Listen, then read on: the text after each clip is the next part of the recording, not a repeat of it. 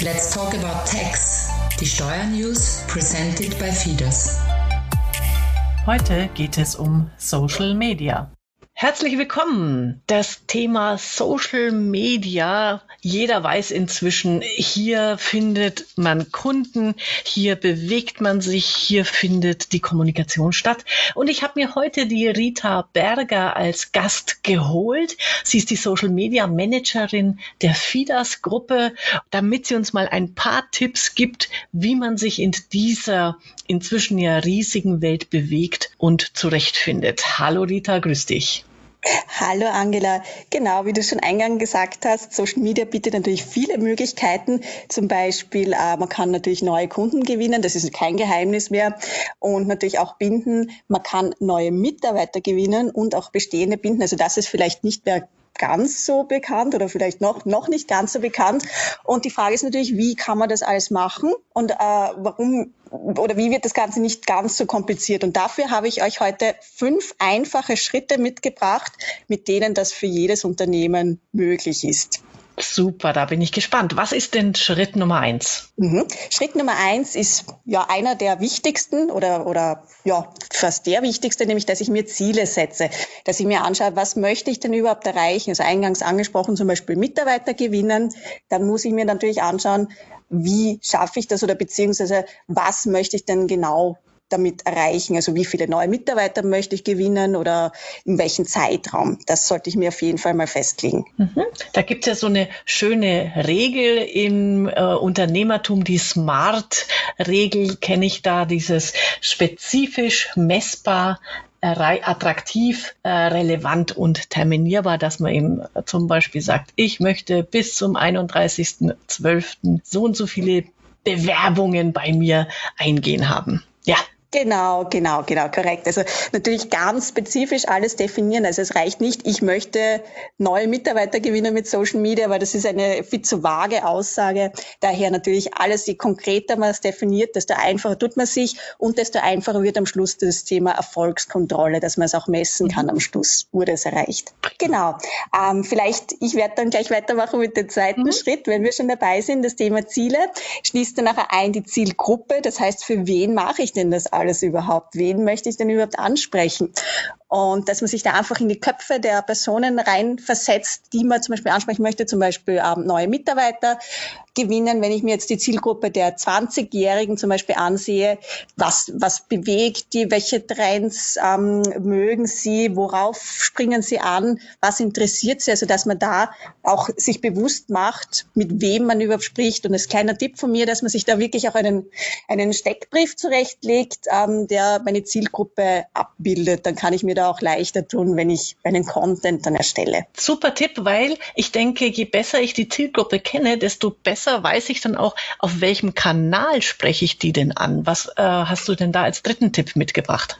Mhm, genau, das Thema Kanal ist natürlich auch enorm wichtig. Äh, es gibt unendlich viele Kanäle.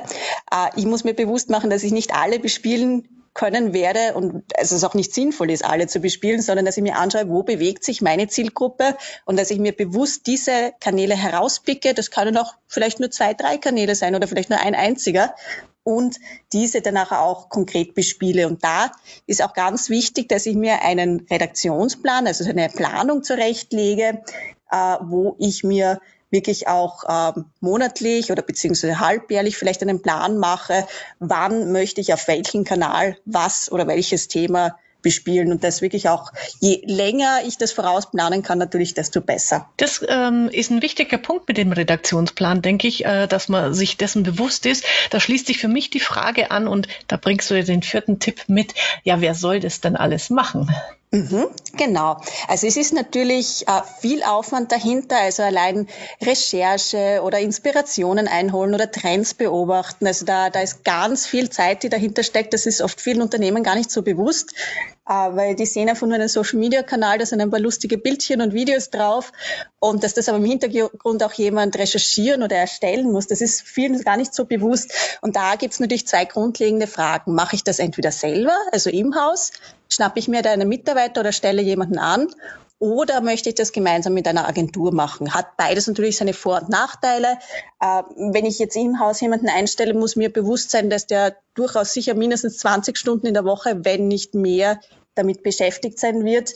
Dafür kann ich auch schneller agieren, wenn jetzt zum Beispiel ähm, ein Trend oder ein wichtiges, akutes Thema ist, dass ich das dann auch schnell posten kann. Während mit einer Agentur natürlich, die wird das alles vielleicht Monate im Voraus mit mir absprechen und wird das ja natürlich auch im professionelleren Sinne machen. Also das ist einfach eine grundlegende Frage, die einfach vorher geklärt gehört. Okay, das gehört ja quasi auch mit in die Ziele und Planungsphase rein. Und wenn man jetzt schon den ganzen Aufwand betreibt, wie stellt man dann sicher, dass man seine Ziele erreicht hat?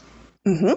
Genau, da kommen wir eigentlich eh schon zum Thema Erfolgskontrolle und hier schließt sich dann auch der Kreis, weil wir haben ja am Anfang unsere Ziele definiert und wir schauen uns die Kennzahlen an, wurde es erreicht, wurde es nicht erreicht oder vielleicht sogar überschritten die Ziele und ähm, man muss da einfach ehrlich mit sich sein und sich das anschauen. Man schaut sich danach auch an, hat es bestimmte Themen oder, oder Dinge gegeben, die einfach sehr gut funktioniert haben. Dann werde ich das gleich weiter einfließen lassen in meinen zukünftigen Redaktionsplan. Oder gibt es Dinge vielleicht, die jetzt nicht so gut funktioniert haben, die werde ich dann eher weglassen. Und ganz wichtig ist einfach, dass man sich da nicht enttäuschen lässt, wenn einmal was nicht funktioniert hat, sondern dass man da einfach dran bleibt. Und gerade so die ersten Monate sind wirklich auch die, sagen wir so, intensiveren und vielleicht sogar ein bisschen komplizierteren aber da einfach weitermachen, aufstehen, wenn, wenn einmal was nicht funktioniert hat und einfach mit der Zeit wird man sehen, es wird funktionieren, einfach dranbleiben. Danke Rita für diese äh, fünf aufschlussreichen Tipps und mein Tipp noch, äh, wer es noch nicht tut, folgt natürlich der FIDAS auf Facebook, auf Instagram, äh, auf YouTube und äh, bald oder schon auf TikTok. Ähm, da gibt's immer ganz tolle Tipps zu Steuern, Wirtschaft und Recht.